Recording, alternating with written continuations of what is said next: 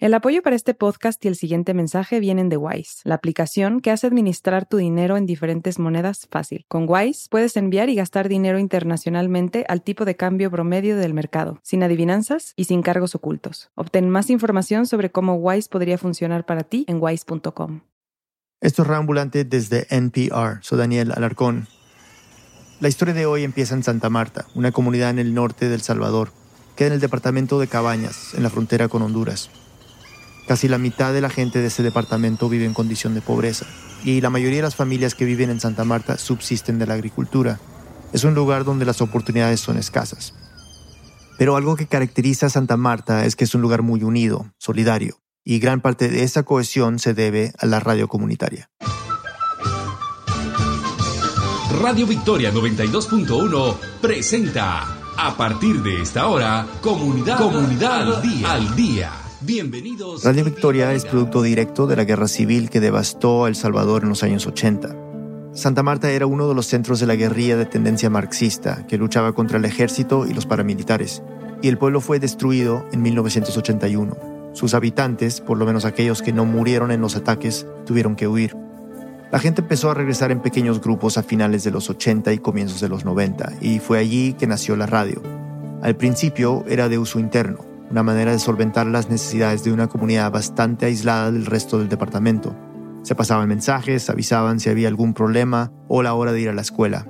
Pero pronto se dieron cuenta de que la radio podía servirles también para comunicarse con otros lugares, para llegar más allá de Santa Marta. No era algo menor. Por su pasado apoyando a la guerrilla, el pueblo tenía mala fama en los municipios cercanos. Siempre se ha creído que Santa Marta no se podía entrar, que no se podían relacionar con la gente allá, que si alguien entraba a Santa Marta no salía vivo, nos comíamos a los niños, que hacíamos jabón a las personas mayores ya de 60 años. Este es Oscar Beltrán y forma parte del equipo de dirección de la radio. Ha trabajado allí por más de 20 años. Así que pocos meses después de crear la radio, los santamarteños decidieron subir los 7 kilómetros en la montaña que los separa del municipio de Victoria para instalarse allí y crear una radio para todo el departamento de Cabañas. Era tan difícil montar un proyecto de comunicación y cuando logramos montar la radio, logramos hacer sonar la radio por primera vez, o sea, todo el mundo decía, o sea, ha sido una victoria, hemos logrado lo que soñamos. Entonces, a partir de eso nace el nombre de la radio.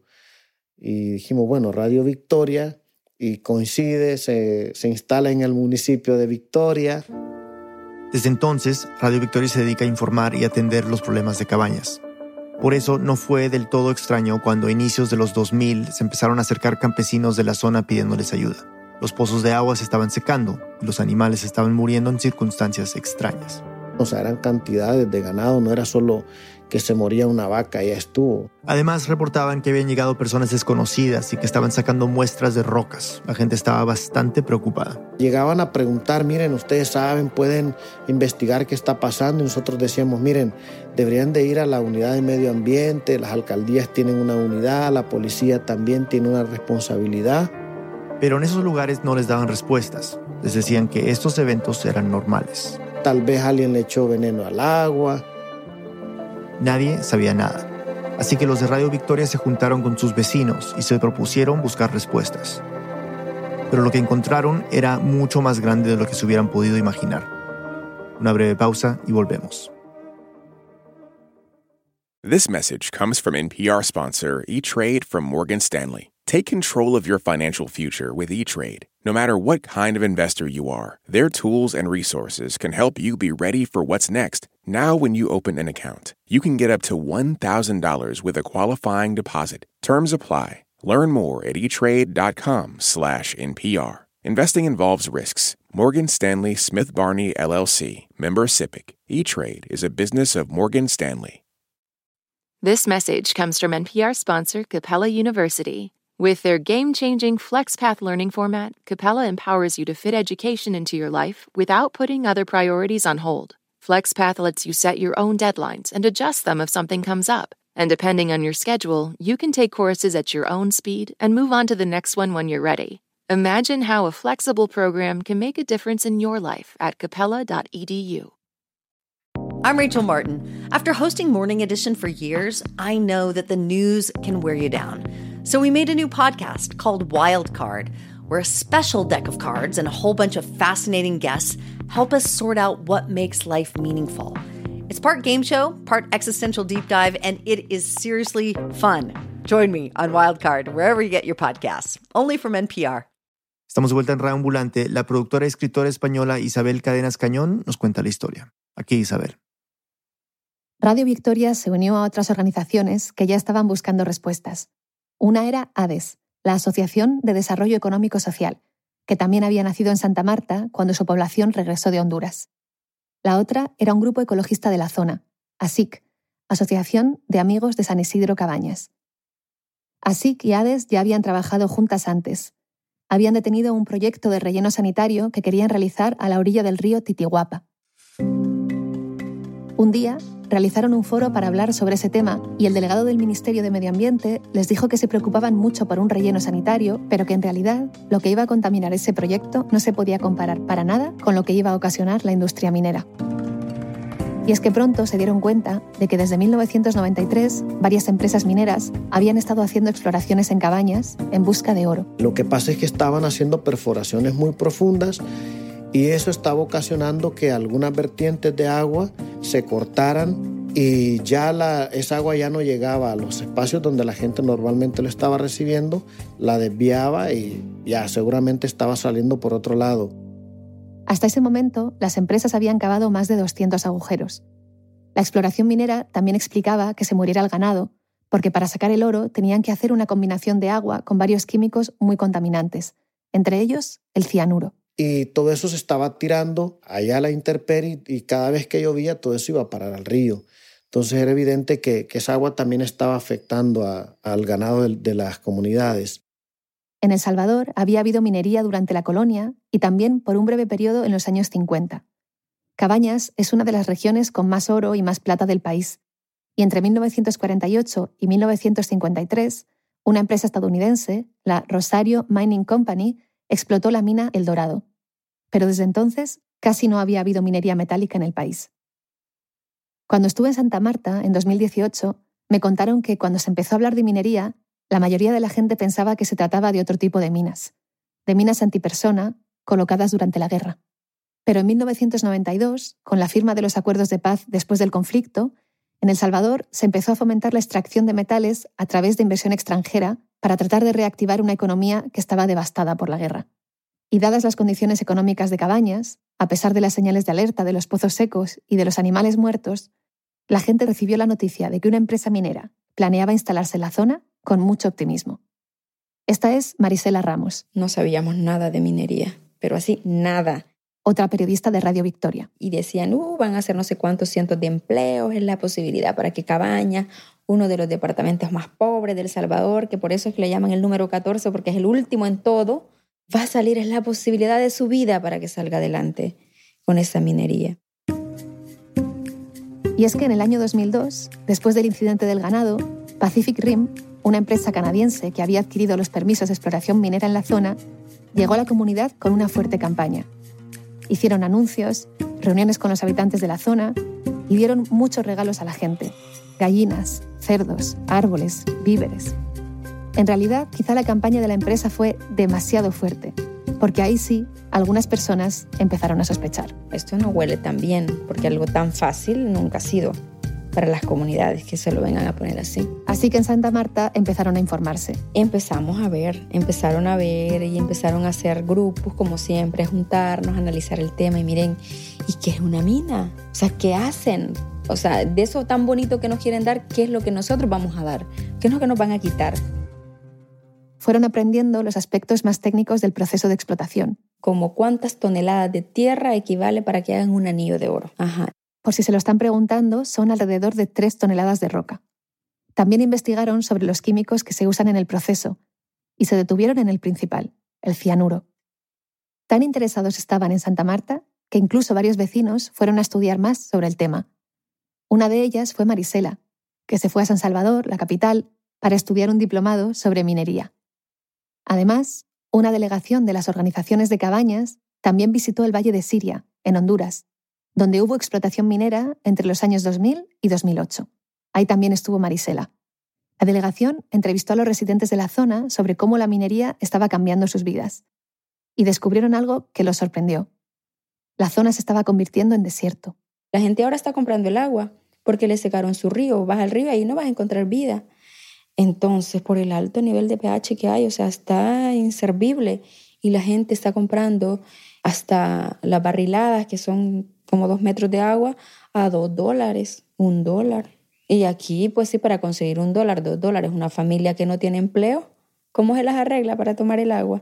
También empezaron a ver cuáles eran los trabajos que estas mineras ofrecían a la gente local. Eran los empleos más riesgosos, era andar bajo la tierra, ¿verdad? Estar en frente a unas máquinas muy peligrosas. Y que los empleos de más alto nivel y con mejor salario iban a ser para gente de fuera. Porque aquí no hay gente experta en explotar minas.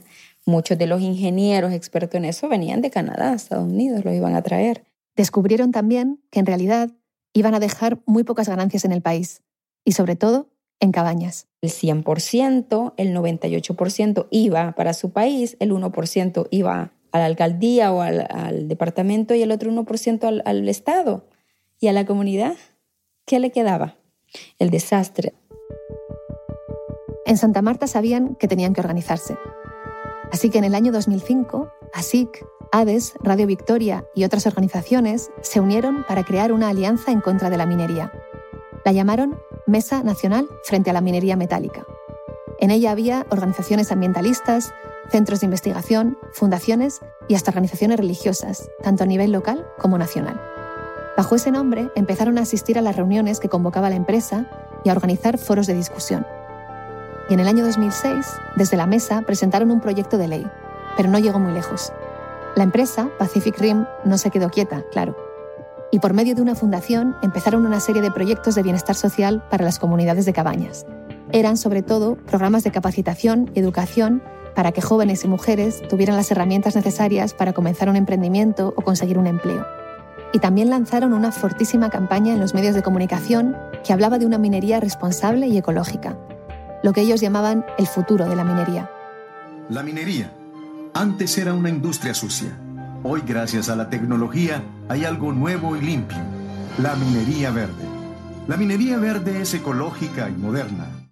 La minería verde es una denominación que se oye mucho. Una narrativa para decir que la minería moderna es poco menos que ecológica, cuando en realidad está comprobado que toda actividad minera contamina, sin importar qué tipo de tecnología se utilice. Y así, poco a poco, aquel tema del que nadie había oído hablar invadió los medios de comunicación de El Salvador. Tenían inundados todos los medios de este país casi, la, televisión, la radio, el internet, vallas publicitarias, o sea, los periódicos estaban inundados del tema de la minería verde. La campaña estaba en todas partes, excepto en Radio Victoria. La empresa minera los buscó en el año 2007. Habían monitoreado la radio en todo el departamento, a donde se oía, y dijeron queremos pautar. Y dicen, pero o sea, son unas cuñitas nada más, lo que queremos decir es cómo la industria desarrolla, cómo los metales aportan a la medicina, que a esto, que a lo otro. Nos ofrecían miles de plata mensual. Les vamos a pagar 8 mil dólares mensuales y nosotros ni siquiera teníamos eh, ingresos de mil dólares en ese tiempo, o sea, en ese momento estábamos construyendo este edificio. Y ellos decían, miren, nosotros les sabemos que no pueden terminar de construir ese edificio. Se los construimos, si ustedes quieren, de tres plantas, si nos dan publicidad dentro de la radio. Pensaron que iban a venir a la radio, nos íbamos a sentar y felices todos y acordábamos. Pero no fue así. No vamos a cederles un espacio. O sea, no nos interesa. Es más, intensificamos la campaña, pero en contra de ellos, ¿verdad? Al aire explicaron que Pacific Rim quería pautar en Radio Victoria y que ellos se habían negado, pero querían hacer más. No querían conformarse con ser la única radio que no tenía publicidad de las mineras. Así que se reunieron con ARPAS, la red de radios comunitarias del Salvador. Y el acuerdo que se sacó fue que todas las radios asociadas a ARPAS iban a cerrar los espacios a la empresa minera. Entonces la empresa sintió que no solo le habíamos cerrado las puertas de la Radio Victoria, sino que además le cerramos las puertas de las otras radios. Además, Crearon una red de corresponsales. Preparamos jóvenes en comunidades para que nos estén informando de lo que está pasando. Y cada cosa que estaba pasando, nosotros en el momento estábamos transmitiendo. Y ellos se sorprendían la capacidad que tenía la radio de, de reaccionar, de estar en el lugar, cada cosa que estaban haciendo. Añadieron una nueva sección en su noticiero que estaba especialmente enfocada en la minería. Se llamó La otra cara de la minería. ¿Sabías que?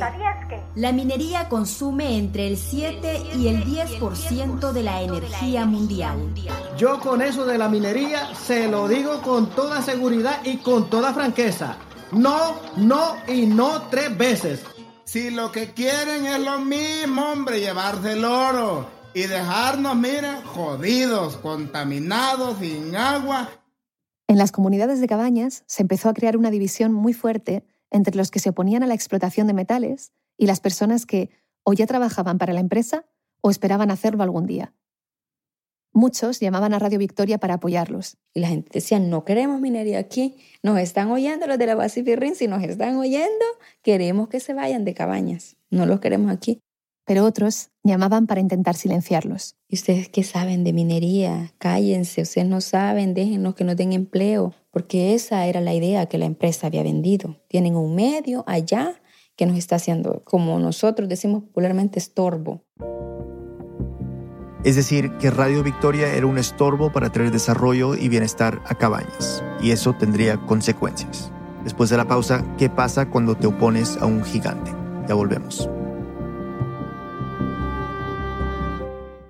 This message is brought to you by NPR sponsor Progressive Insurance. You call the shots on what's in your podcast queue. Now you can call them on your auto insurance too with the Name Your Price tool from Progressive. Tell Progressive how much you want to pay for car insurance, and they'll show you coverage options within your budget. Get your quote today at progressive.com. Progressive Casualty Insurance Company and Affiliates. Price and coverage match limited by state law.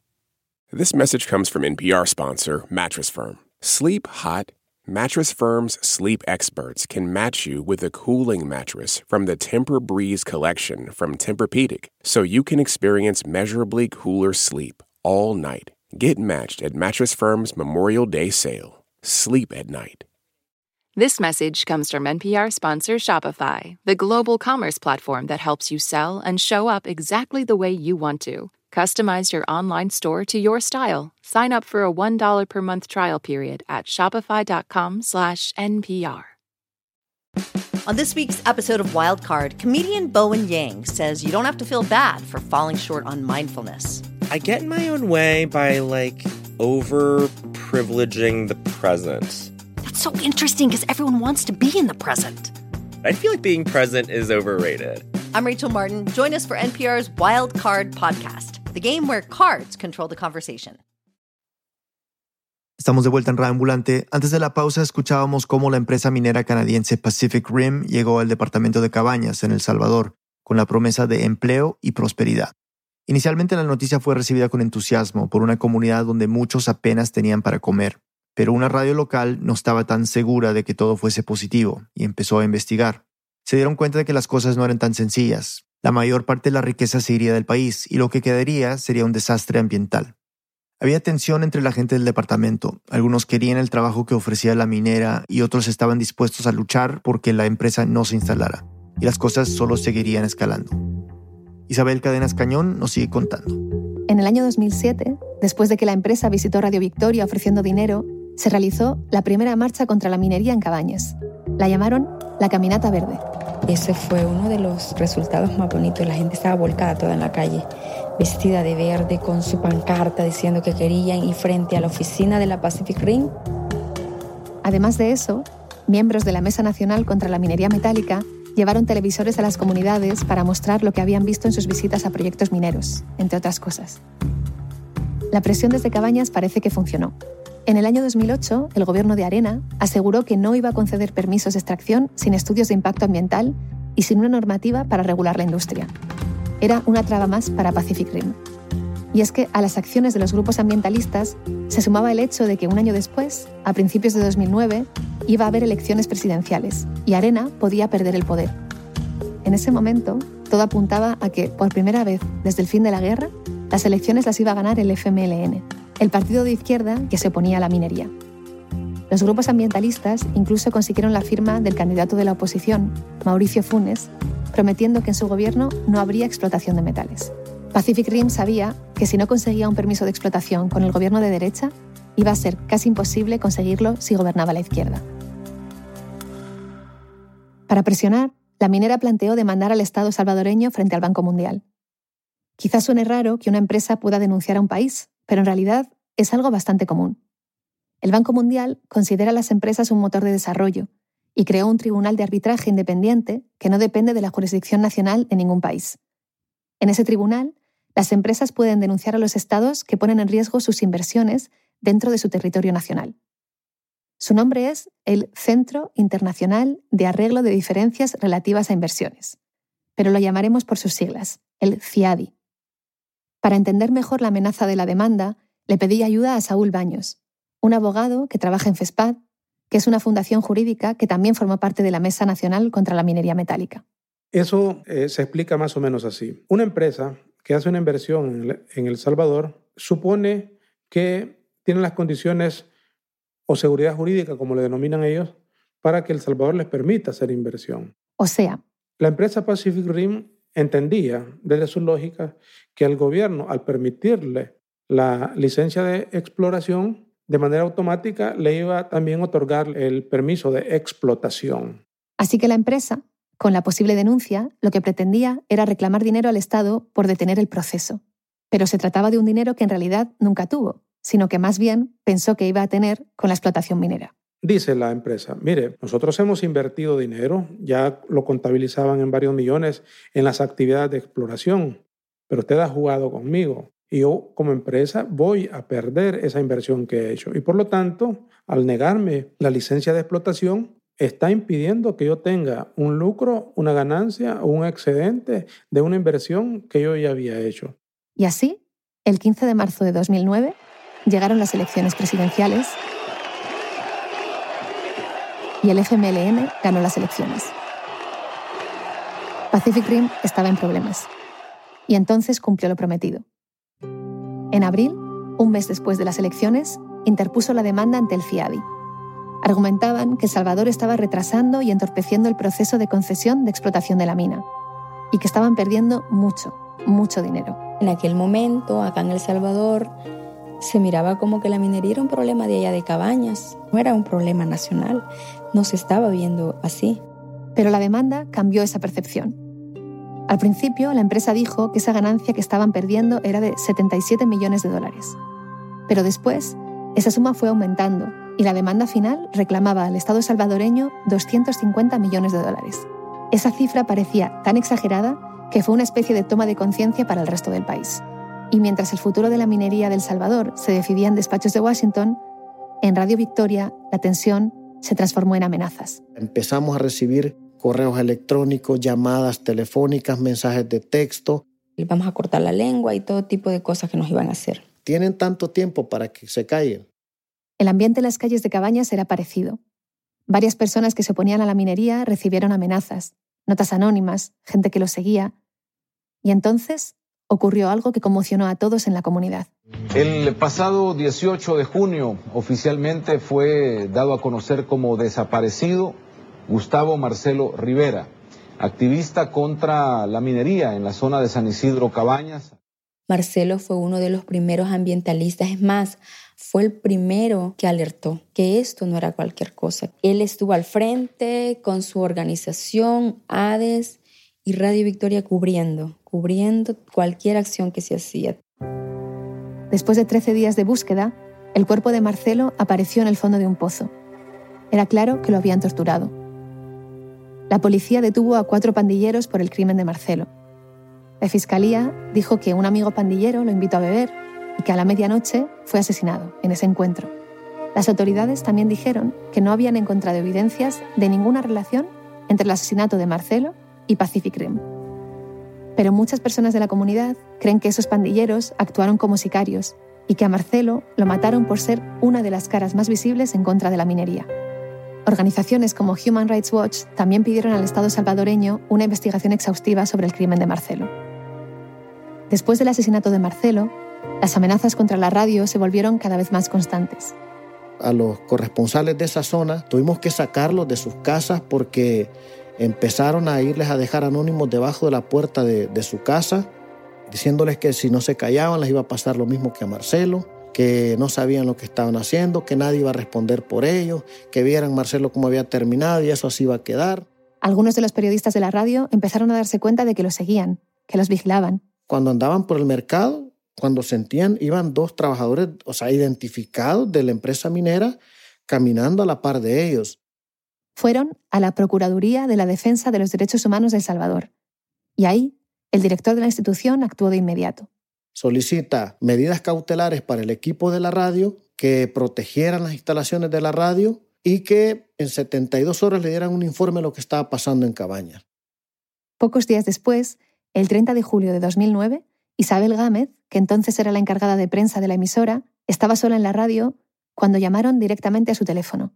Le empezaron a dar un itinerario de todo lo que había hecho durante ese día. A las 8 de la mañana saliste a Sensunte, fuiste a esta oficina, te reuniste con esta gente, a las 2 de la tarde estuviste aquí con esta gente y a esta hora estás en la radio sola. Todos tus compañeros ya no están, así que te estamos esperando acá afuera. Todos los de la radio se habían ido a jugar al fútbol para liberar estrés. Y le llamaron a ella, le dijeron, mira, estamos aquí afuera, venimos a matarte. Y me acuerdo que ella nos llamó y llamamos a la policía que si podían venir. La policía dice, miren, nosotros no estamos para estar cuidando instalaciones, nuestro trabajo no es ese. Y yo le digo, pero el procurador les ha pedido que protejan al equipo de la radio y las instalaciones porque hay un peligro inminente en la radio. Sí, pero nosotros no estamos para eso. Los policías terminaron accediendo y los trabajadores de la radio volvieron inmediatamente a donde estaba Isabel. Cuando llegaron, vieron que mucha gente de la comunidad había rodeado la radio. Y, dijeron, si le hacen algo a la radio, antes nos van a hacer a nosotros. Entonces eso fue como, pues como que nos dio fuerza, pues dijimos, puchica, de verdad que no estamos solos. Vimos Santa Marta y los señores con sus machetes, con sus colchonetas. Dijimos, hemos hecho bien. En ver a señores que ya de la tercera edad y mujeres que estaban ahí en la puerta, llegamos y nos recibieron y dijeron, no tengan miedo, no les va a pasar nada. A Isabel Gámez se la llevaron por su seguridad y alguien cercano a los funcionarios del gobierno de Cabañas llamó a Óscar. Era una fuente de él, se tenían confianza. Le dijo a Óscar que esa noche podrían quemar la radio, pero la gente de la comunidad no lo iba a permitir. Entonces, como un acto de solidaridad con la radio, se armó un grupo entre trabajadores de la estación y gente del pueblo de Santa Marta que se quedaron ahí a vigilar. A partir de esa noche pasamos desde el 30 de julio hasta todo diciembre, cada noche venía un grupo de, de 15 a 20 personas a cuidar la radio. Pero algo es cierto. La amenaza a Isabel Gámez significó un antes y un después para Radio Victoria. Nos preguntamos qué hacemos. ¿Apagamos la radio como lo están pidiendo ellos? En la radio, todos estaban sufriendo problemas de salud a causa del estrés y las amenazas. Había muchos nervios, había mucha zozobra. O sea, la gente decía, pues yo voy para tal lugar, no sé si voy a regresar. Mira, hay que estar bien comunicado, cualquier cosa, hay que alertar. Entonces eso no es vivir bien, ¿verdad? Eso es estar con miedo todo el tiempo. Pocos meses después, la Comisión Interamericana de Derechos Humanos otorgó medidas cautelares para varios periodistas de la radio y para los familiares de Marcelo Rivera. También solicitó al Estado de El Salvador que adoptara las medidas necesarias para garantizar su vida y su integridad. Fue entonces cuando varios de ellos les pusieron seguridad, pero ni aún así pararon las amenazas. Cuando vieron que no caló, buscaron la, la última estrategia, que es la que fue más fuerte, cuando nos empezaron a mencionar nuestra familia. Nos dijeron, ah, bueno, no quieren hacer caso, ya sabemos cuántos hermanos tenés, quién es tu papá, quién es tu mamá y quién es tu hijo. Y cuando nos tocaron a nuestra familia, fue que muchos se fueron. Isabel Gámez se exilió en Alemania. En aquel momento, además del de Marcelo, habían ocurrido otros cuatro asesinatos en el Cantón Trinidad, en Sensuntepeque, un municipio cercano a la mina. La policía resolvió aquellos crímenes como rencillas entre familias, cuestiones de celos pasionales, según dijo la fiscalía. Pero las personas que murieron eran personas visibles de ambos lados del conflicto minero. Horacio Mengíbar y Esperanza Velasco, ambos a favor de la minería, y Ramiro Rivera y Dora Sorto, activistas en contra, parte del Comité Ambiental de Cabañas. Dora iba con su hijo pequeño a buscar agua cuando la asesinaron a tiros. Estaba embarazada. Yo decía, yo no creo que sean capaces de matar a un niño. Y cuando mm, asesinaron a Dora y, le dispararon a la panza y hirieron a su hijo que iba en brazos, dije, no, sí son capaces. Y nos están mandando un mensaje bien clarito, porque eso era lo que querían. Y entonces fue que me fui. Marisela tenía una hija de dos años en aquel momento, y el asesinato de Dora fue lo que la empujó a tomar la decisión. Porque yo fui una de las personas que amenazaron a mi hija y mi familia me dijo, bueno, vos decidís, te vamos a apoyar lo que decidas. Estuve moviéndome con la niña por mucho tiempo, salí del país tres meses. Marisela pasó tres meses en Ecuador, trabajando para una radio comunitaria allí, pero no quiso pedir asilo. Según la radio me iba a sacar como un asilo, y yo estando allá dije que no, que no, que yo me venía, que qué hacía yo fuera de mi país, que yo no había hecho nada y que, que no tenía por qué estar allá. Y me regresé y lo que me dio fuerza para volver fue eso, decir, hay una comunidad que no me va a dejar sola. Las amenazas siguieron hasta el año 2012, pero muchos años después, Marisela se seguía manteniendo cauta, porque nunca encontraron a los culpables. Que todavía, créeme, yo durante no vea este capítulo cerrado, para mí la alerta siempre va a estar. Sobre todo porque no hay un resultado del avance de la investigación. A nosotros la Fiscalía no nos ha entregado nada. Ni un informe escrito, ni digital, ni siquiera una reunión en la que explicaran el estatus de la investigación. Nada. Oscar me envió un documento de 19 páginas en el que me dijo que habían recogido todas las amenazas que sufrieron entre el año 2006 y 2012. La mayoría de mensajes están firmados por un grupo que se llamaba a sí mismo Grupo de Exterminio. Pero a pesar de todo, en esos años oscuros hubo también momentos de esperanza. Primero, en el año 2009, la Mesa Nacional frente a la Minería Metálica recibió el premio Letelier Moffitt de Derechos Humanos, uno de los más importantes del mundo. As I present you with the 2009 Letelier Moffitt Human Rights Award. Please come up and accept this award. Lo recibió Vidalina Morales, una campesina de Santa Marta, parte de ADES, que se volvió otra de las caras más visibles de la lucha antiminera. La lucha por la justicia social en nombre de nuestros seres queridos caídos en la lucha nos une. Esto le dio al movimiento antiminero del país notoriedad internacional. También se hicieron manifestaciones en solidaridad con ellos en varias partes del continente. Por ejemplo, en Toronto. O en Vancouver, frente a la sede de Pacific Rim.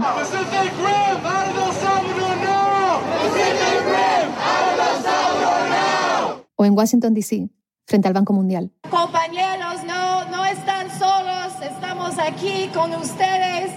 Y justo cuando estaba ocurriendo todo esto, surgió un aliado inesperado. El arzobispo de San Salvador, Monseñor Escobar Alas, empezó a hacer apariciones públicas pronunciándose en contra de la minería. El apoyo de la Iglesia se hizo muchísimo más fuerte después de que, en el año 2015, el Papa Francisco criticara el actual sistema de consumo y desarrollo en el que vivimos pidió cuidar la casa común, es decir, luchar contra la degradación ambiental y el cambio climático, transformando el modelo productivo al no basarlo en actividades con secuelas tan negativas como la minería. Este es Monseñor Escobar Alas en las fiestas patronales de San Salvador, en agosto de 2016. Pido también muy respetuosamente a la Honorable Asamblea Legislativa emita una ley que prohíba la explotación minera en nuestro país usando cianuro por ser un veneno sumamente letal. Pero el arzobispo no solo se dirigía a los políticos del país. También empezó a hablarle al Banco Mundial y al CIADI, ese órgano que estaba valorando si el Estado debía indemnizar a Pacific Rim por haber suspendido los permisos de exploración y explotación. Y en nombre de Dios y de nuestro sufrido pueblo salvadoreño, alzo la voz para pedir a el CIADI que no castigue este país por no permitir la explotación minera. También dijo que obligar a un país pobre como El Salvador a pagar 250 millones de dólares en reparaciones a una empresa sería muy injusto. Pues literalmente sería quitarle el pan a un pueblo pobre y a la vez permitir que le contaminen su agua que bebe. Con el apoyo de la Iglesia salvadoreña, muchos supieron que ya no habría marcha atrás Y poco después ocurrió algo bastante parecido a un milagro. El gobierno de El Salvador ganó la demanda impuesta por la minera canadiense Pacific Rim, ahora propiedad de la australiana. El 11 de octubre del año 2016, el CIADI determinó que El Salvador no solo no tendría que pagar 250 millones de dólares a la empresa por no haber podido explotar la mina, sino que, más bien, el gobierno salvadoreño debería recibir 8 millones de dólares para compensar los gastos legales del proceso. Pero para Saúl Baños, el abogado de FESPAD al que escuchamos antes, la victoria le salió muy cara al país. Si bien es cierto, El Salvador ganó esa demanda, no se ganó tan ciertamente, fue como un gane pírrico, ¿verdad? Que la ganancia es muy poca, porque el tribunal ordena a la empresa que devuelva 8.5 millones a El Salvador, cuando El Salvador solo en la defensa gastó más de 13.5. Es decir, que El Salvador había invertido en su defensa 5 millones y medio más de lo que recibió al ganar la demanda. Con esos 5.5 millones se pudieron haber construido aquí un sinfín de casas populares para la gente sin, sin techo o dotar hospitales de camas hospitalarias, medicamentos, eh, introducir eh, alcantarillas de agua, etcétera. ¿Qué no se puede hacer acá en el país con 5 millones de dólares? Y por supuesto, el dinero no fue lo único que se perdió en esa lucha contra la minería. Hubo personas asesinadas, Hubo personas amenazadas, hubo rompimiento de tejido social en la comunidad, separación de las comunidades, daño ambiental, porque también lo ha habido con la actividad de la exploración. Después de la victoria contra la empresa, los ambientalistas veían la ley de la prohibición cada vez más cerca. Se sucedieron las marchas a la Asamblea Nacional, ahora con la Iglesia Católica al frente, las recogidas de firmas y también los borradores de ley. Finalmente, la propuesta de ley se presentó a la Asamblea el 6 de febrero de 2017, pero como no había respuesta, se organizó una marcha. El 9 de marzo, miles de personas, convocadas por la Iglesia, por la Universidad Centroamericana y por la Mesa Nacional frente a la minería metálica, marcharon desde el Parque Bolívar de San Salvador hasta la Asamblea Nacional para entregar allí las más de 30.000 firmas que habían recolectado. Salió a recibirlos el presidente de la Asamblea, que dijo esto refiriéndose a la propuesta de ley. Teniendo voluntad, pensando en el país, pensando en los pobres, la podemos aprobar y sacar en no más de dos semanas.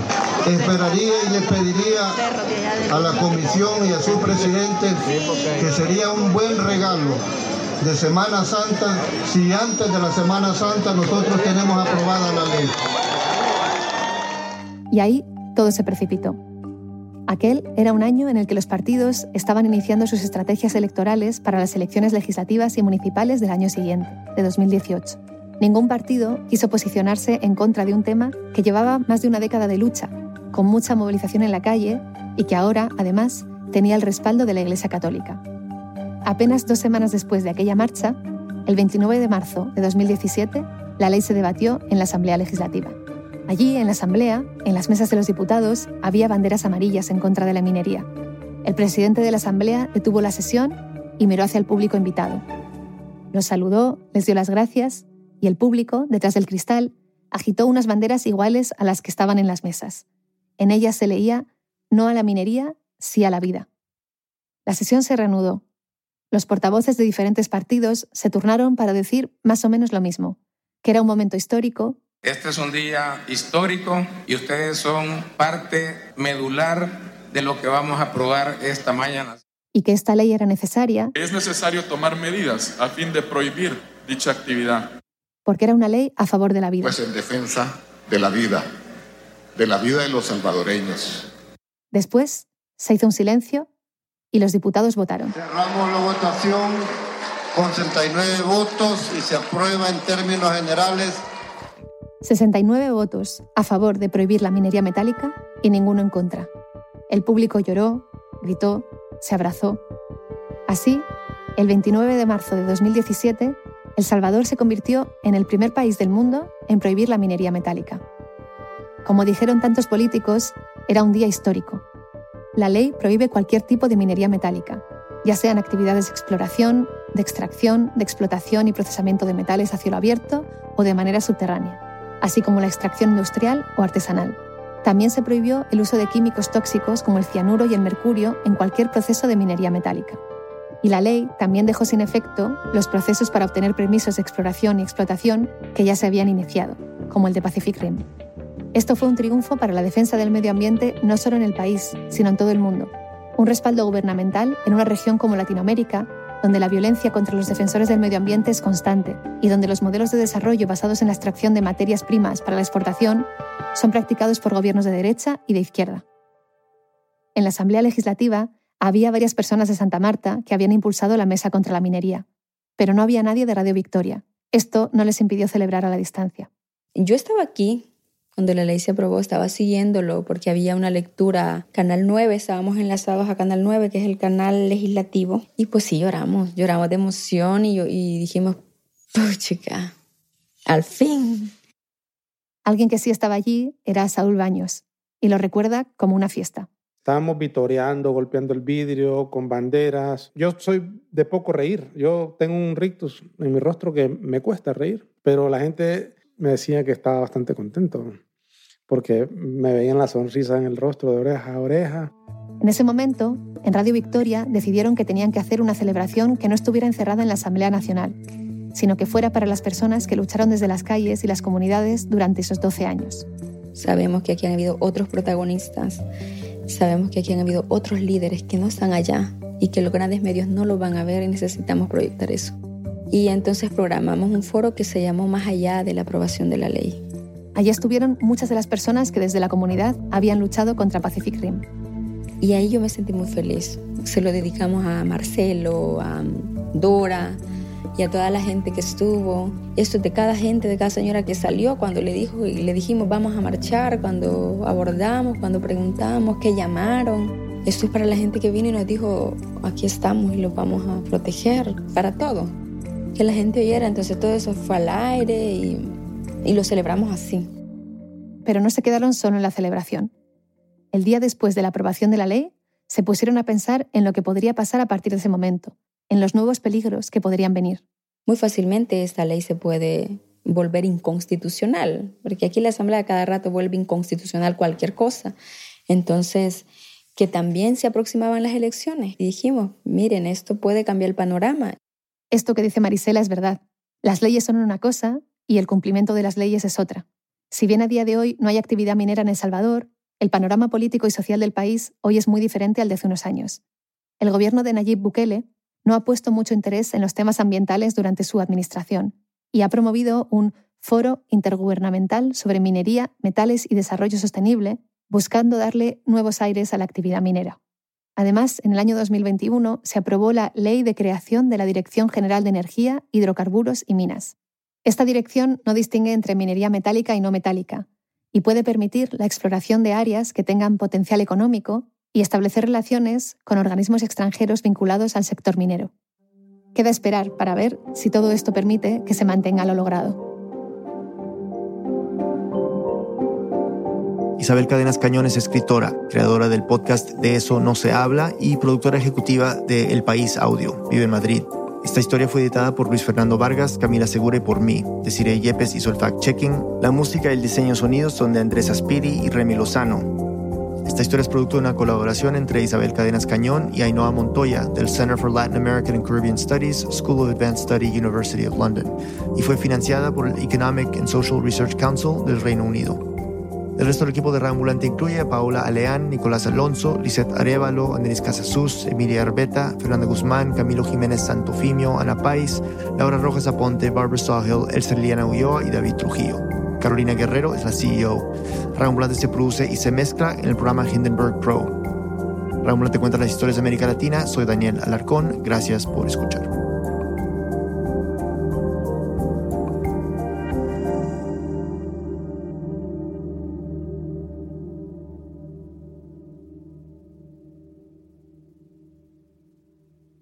This message comes from NPR sponsor Planet Oat. No deep thinking here. Planet Oat oat milk is rich, creamy, and an excellent source of calcium with vitamins A and D. Also, Planet Oat's unsweetened varieties have zero grams of sugar. Visit planetoat.com for more. This message comes from NPR sponsor Acorn TV. Stream stories from around the world, from sinister suspense to charming comedies and clever crime dramas like My Life is Murder, starring Lucy Lawless. Visit acorn.tv for a 30 day free trial with promo code NPR. Climate change can feel scary. But Shortwave is all about empowering you with knowledge. We find hope in the ways people and governments are innovating and searching for solutions. And all the ways that different organisms are fighting to adapt to that climate future, too. Listen now to the Shortwave podcast from NPR.